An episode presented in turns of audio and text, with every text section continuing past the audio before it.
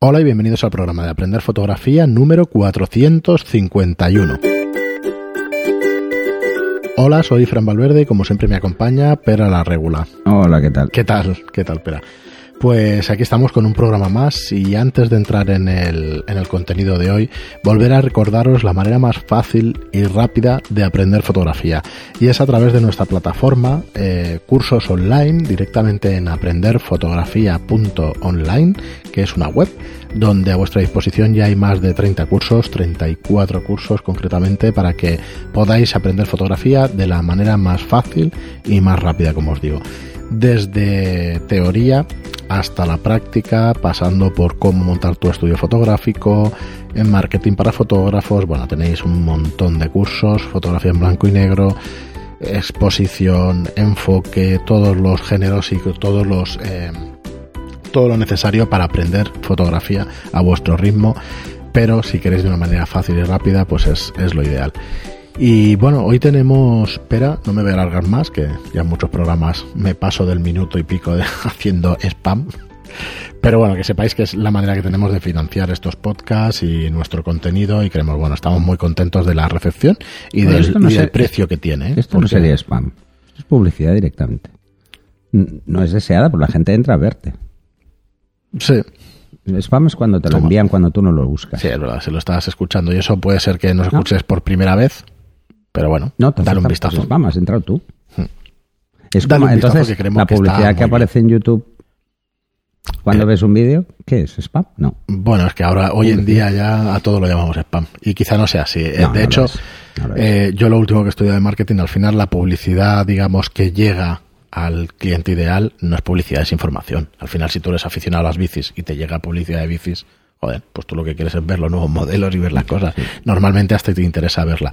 Y de hecho funciona mucho mejor ese tipo de publicidad. Así que esperemos que lleguemos a mucha gente que quiera aprender fotografía y que lo veáis y que la verdad es que estamos muy contentos del resultado porque por 10 euros al mes pues tenéis horas y horas de fotografía. Así que dale un vistazo y nos comentáis qué os parece y qué nuevos cursos además podemos subir. Muy bien, pues hoy tenemos un, un, programa del cual habremos hablado en muchos episodios, hicimos un especial de composición, pero sabemos por experiencia que los títulos de los programas son los que llaman la atención para poder descargar a la gente que está interesada justo en ese tema. Y este es bastante concreto, aunque bastante amplio, aunque no lo parezca. Sí, la verdad es que...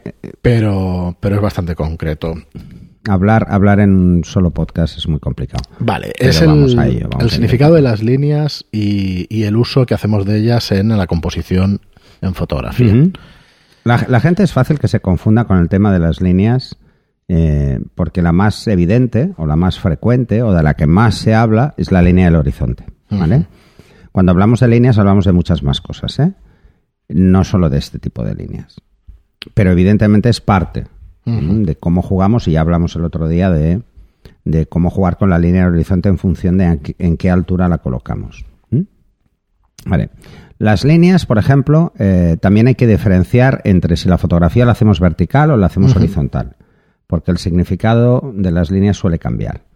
¿eh? Y suele cambiar en algunos aspectos bastante. Por ejemplo, las líneas horizontales lo que transmiten es sensación de paz, de calma. Por eso las usamos en los paisajes. No solo como horizonte, sino, por ejemplo, eh, una línea de edificios, pues nos puede dar una señal muy calmada de si todos son iguales. Si todos son muy diferentes, que es una línea rota, pues ya no es lo mismo, el mensaje que nos transmite es diferente. Si la fotografía está en horizontal, además nos aporta más sensación de paz. Si es vertical, más dinamismo. Entonces las líneas horizontales pueden ser más tranquilas o menos tranquilas en función de cómo sea eh, el formato de nuestra fotografía. Incluso cuando las fotografías tienen un formato cuadrado, ¿eh? nos puede dar sensaciones diferentes. Los formatos aportan al mensaje, ¿eh? hay que tenerlo en cuenta. o sea, no es baladí esto de escogerlo, no, es importante a la hora de componer. No solo componiendo a la hora de hacer la fotografía y pensando luego cuál va a ser el formato, sino que cuando ya hacemos la fotografía, saber en cuál será el formato en el que la vamos a dejar nos va a ayudar mucho. Luego están las líneas verticales. Las líneas verticales suelen ser más dinámicas. ¿eh? Mm, aquí los ejemplos más claros suelen ser las repeticiones de líneas. Por ejemplo, lo que decía de los edificios. ¿eh? Muchos edificios desde un skyline nos dan una sensación muy diferente. Las líneas verticales pues nos suelen aportar ese dinamismo, ese mm, mensaje como más abierto, como más libre, ¿eh? unas líneas de árboles, por ejemplo, eh, líneas mm, que la línea en sí es horizontal, pero el árbol, el tronco, nos da una línea vertical muy definida. Eh, usar, por ejemplo, vuelvo a los edificios porque quizás es la más fácil, ¿no? Las esquinas de los edificios para enmarcar un fondo, para ayudarnos a cerrar un fondo, a ver la distancia, sin tener que jugar con las perspectivas, nos va a ayudar muchísimo en ese tipo de composiciones. Luego están las líneas diagonales. Las líneas diagonales suelen ser eh, más actitudes como más agresivas, mucho más agresivas. Vale, y aquí vamos a hacer una pequeña pausa. Eh, igual vas por ahí, pero cuando hablas de líneas, ¿también son el sentido de la mirada? A ver. ¿O no? Ahora, lo, distinguimos. ahora lo explico. Eh, lo que sí o la lectura de una foto. Es la lectura. Es la lectura. Y ahora explicaré cómo se leen estos tres que son las más habituales. Cuando, eh, cuando hablamos de esto, de las líneas, hay dos premisas a tener en cuenta. Cuando hablamos de una línea, lo que no debe estar es torcida. O sea, una línea de horizonte inclinada no da el mismo mensaje. Una línea vertical inclinada no da el mismo mensaje. Si yo hago al, lateral de un edificio una fotografía y no se ve totalmente recta, o sea, se ve caída a derecha o izquierda, el mensaje es otro. Entramos más en los caos ¿eh? de, composición. Y si la línea es eh, y si la línea es diagonal, pero porque la he forzado yo, es otro mensaje totalmente diferente. ¿eh? Es lo que decíamos, por ejemplo, cuando hablamos de líneas de horizonte, eh, cuando hacemos una fotografía de un panning, de un coche de Fórmula 1, que nos vamos a las esquinas para llenar encuadres y son mensajes diferentes, ¿no?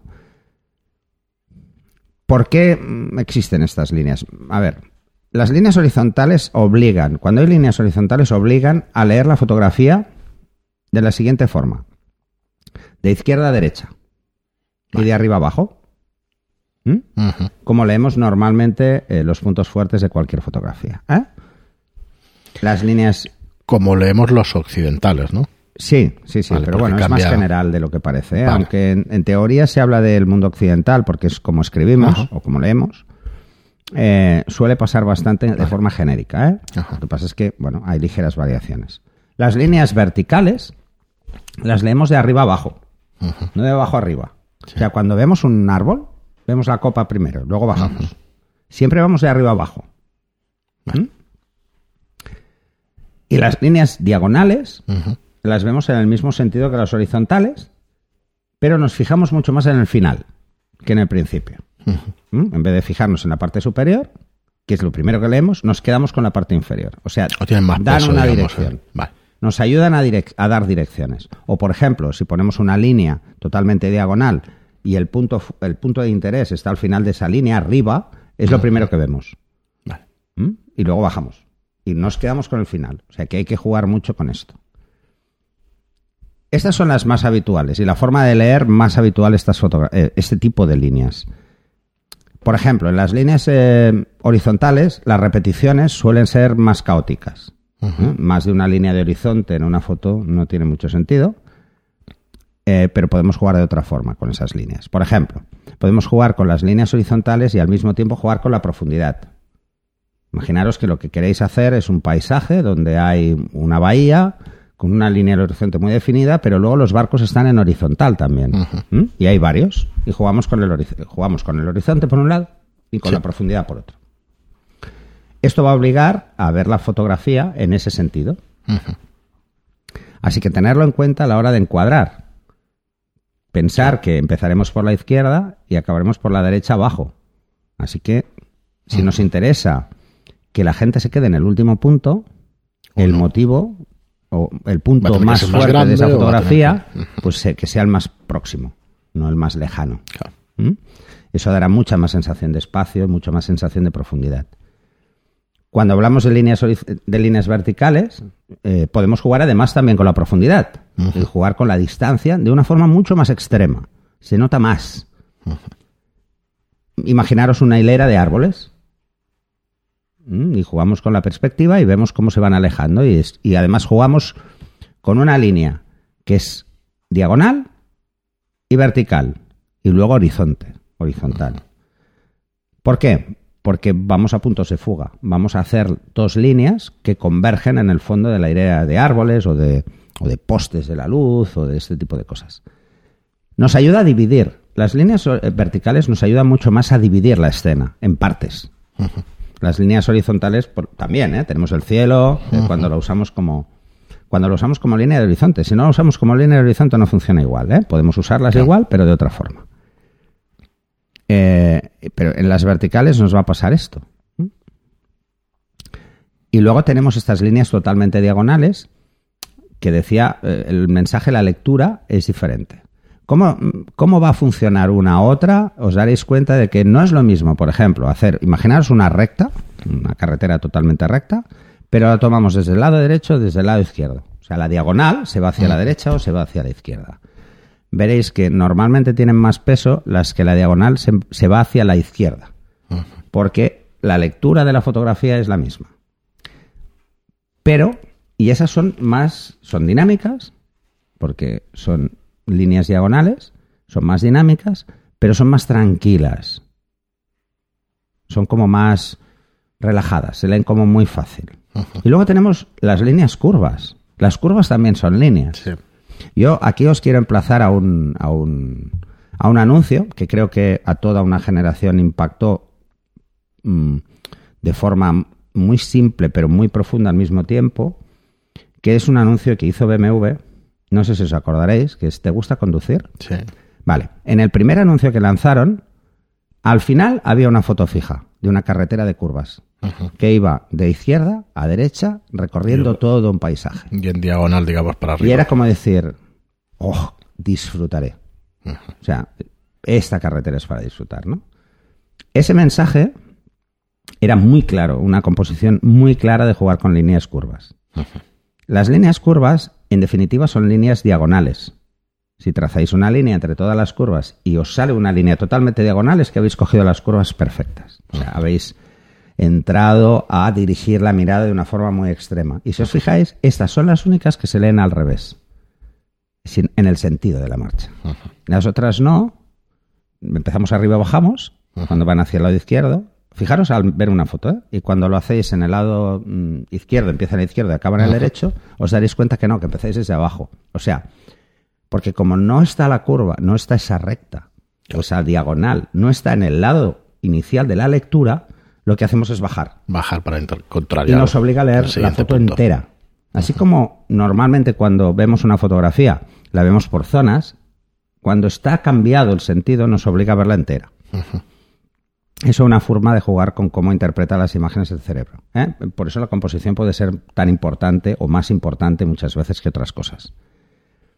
Aquí os podéis dar cuenta de cómo va a cambiar y sobre todo si el paisaje juega además con el color. ¿Eh? O sea, los colores más intensos, menos intensos, más si cercanos, lo más con el color. Eh, ¿Recomendarías empezar en blanco y negro este tipo de ejercicios para hacer alguna prueba? O... A este tipo de ejercicios lo ideal es jugar con las líneas. Es básico, por ejemplo, si lo que te gusta es hacer arquitectura e interiorismo. Mm. Tener muy claro cómo jugar con esas líneas eh, o paisaje urbano. El paisaje urbano da muchísimo juego con las líneas.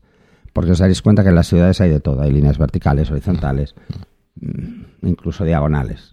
¿eh? Os vais a encontrar. Entonces, ese tipo de juego es muy, muy, muy interesante. No os quedéis solo con el paisaje clásico, eh, como muy bucólico, ¿eh? teniendo vacas ahí en el prado, sino que juguéis con cosas cotidianas. Yo uno de los ejercicios que hago más frecuentemente, y lo he explicado más de una vez, es eh, cuando quiero probar cosas o estoy pensando en qué voy a hacer, pues a veces le hago, una, le hago fotos a un café con leche que tengo delante, o a un cenicero, o, bueno, pues intento jugar con las líneas de la mesa. Para dar sensación o de profundidad o porque me motiva a buscar una escena parecida, pero que no sea un cenicero, que no sea un, café, ¿no? E intento buscar ese tipo de, composiciones, porque sé que tienen fuerza, porque sé que son más fáciles. Eh, en el programa anterior hablamos de, vender fotos y, por ejemplo, teníamos, eh, había comentado la foto de las escaleras, una foto que está en mi web, que son las escaleras y un chaval caminando. Esos son líneas horizontales. En una foto vertical. Y el mensaje no es el mismo. O sea, es calma, tensa. Si os dais cuenta, además, refuerza ese mensaje, la persona está caminando en dirección contraria a la línea de la mirada, o sea, está como yéndose de la, de, la, de la escena, ¿no? Está como alejándose de la escalera o alejándose de la situación. Pues os fijaréis que en esta fotografía no es lo mismo que ver a alguien subiendo la escalera, que nos obliga a verlo de una forma más general, o alguien que la está subiendo en diagonal y corriendo. Todavía reforzamos mucho más el mensaje dinámico. Este tipo de cosas son las que realmente pueden hacer que una fotografía tenga más peso, o sea, que el peso visual de la fotografía sea más evidente o menos evidente. Tenéis que pensar además que, que no solo las vemos diferente, sino que además el color o la ausencia de color pueden ser determinantes para eh, hacer que esa foto tenga interés. Por ejemplo, si la hacemos en blanco y negro con líneas horizontales, va a ser mucho más interesante que esas líneas sean diluidas, no sean extremas en cuanto a contraste. Ah. Y si la hacemos vertical la foto, es mejor que el contraste sea muy marcado, porque le da más dinamismo. Entonces, estos juegos hay multitud de combinaciones. Bueno, es que son infinitas. Es que hay muchísimas. Entonces puedes empezar a combinar situaciones y te darás cuenta de que la misma fotografía, si veis esa serie que tengo de tres fotos, que es una eh, el chico caminando en horizontal, una subiendo la escalera, caminando y otra corriendo. Son tres fotos del mismo sitio. Prácticamente es el mismo encuadre. Con mensajes completamente Pero los mensajes diferentes. son diferentes. ¿eh? Son muy diferentes. Y, creo que ya lo he explicado, pero estaba esperando para entrar a una pasarela. Me estaba tomando un café en una terraza y vi la escena del chico. Y digo, ay, mira, iba con el 300 montado para la pasarela y esto estaba lejos. Entonces digo, ah, pues mira, voy a hacer esto, ¿no? Mm, este tipo de cosas es muy bueno que la practique cualquier aficionado, ¿eh? porque se va a dar cuenta del poder que tiene la composición cuando además la refuerzas con líneas. Porque lo que hace la línea es reforzar el mensaje. Y olvidaros de, cómo sean de rectas, pero que si son horizontales se vean horizontales. Si son verticales se vean verticales. Hay un tema que son las, eh, las aberraciones que tengan los objetivos y tal, que tengas cuidado con ellas. Bueno, ya ni que decir. Jugar con líneas es mucho mejor jugar con objetivos por encima de 50. Sí. Porque vamos a tener Mm, menos posibilidad de un barrel. Se corrigen sin problema en software post proceso y tal, y si trabajáis con focales más largas, donde hay más pincushion, donde hay más almohadón, eh, si la fotografía la hacéis en, en, vertical no se va a notar. Si la hacéis en horizontal, pues bueno, en las esquinas se puede notar un pelín. Dependerá mucho de la calidad del objetivo, pero la corrección es muy fácil. ¿eh? Además, todos los softwares de, revelado RAW hacen la corrección y la hacen muy bien. Así que, y en el caso de que esto no sea así, pues bueno, eh, en Lightroom, por ejemplo, podéis usar eh, la herramienta de enderezar, bueno, de las líneas para, para ponerlo bien. Muy bien, pero pues... Eh, hay muchas más cosas con todo esto, pero, pero bueno, así os podéis hacer una idea ver qué preguntas de cuáles son los mensajes más habituales o cómo podemos utilizar las líneas. yo os diría que la práctica más fácil de las líneas es cuando empezamos, o la que hace más gente, es cuando empezamos a mezclar líneas horizontales, líneas verticales y perspectiva, dar profundidad. Entonces, cuando hacemos todo esto, nos damos cuenta de que, sin quererlo, tenemos líneas horizontales, porque al final hay un horizonte, por ejemplo, una carretera o una calle, tenemos un horizonte al final. Hay un horizonte, hay líneas que convergen, hay líneas diagonales, y luego hay líneas verticales, que son, pues, si hay árboles o farolas en los lados, ¿no? Si todo esto está equilibrado, excesivamente equilibrado, la fotografía es monótona, porque todo es igual. Hay que hacer que unas líneas destaquen sobre otras.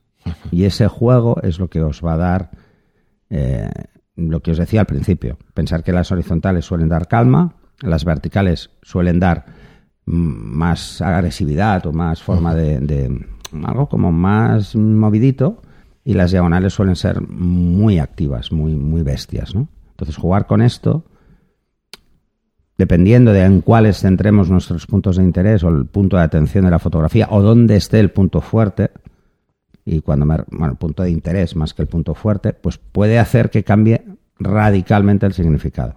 o sea, jugar, cuando cojáis un encuadre y busquéis esto de las líneas, ir variando ligeramente el encuadre. ¿eh? Ir jugando con el encuadre incluso con vuestra posición. Mm. Y os daréis cuenta de que el mensaje cambia muy rápidamente a veces y en otras apenas se altera. Muy bien, pero pues hasta aquí. mira, eh, que se me olvidaba. Yo tenía una pregunta.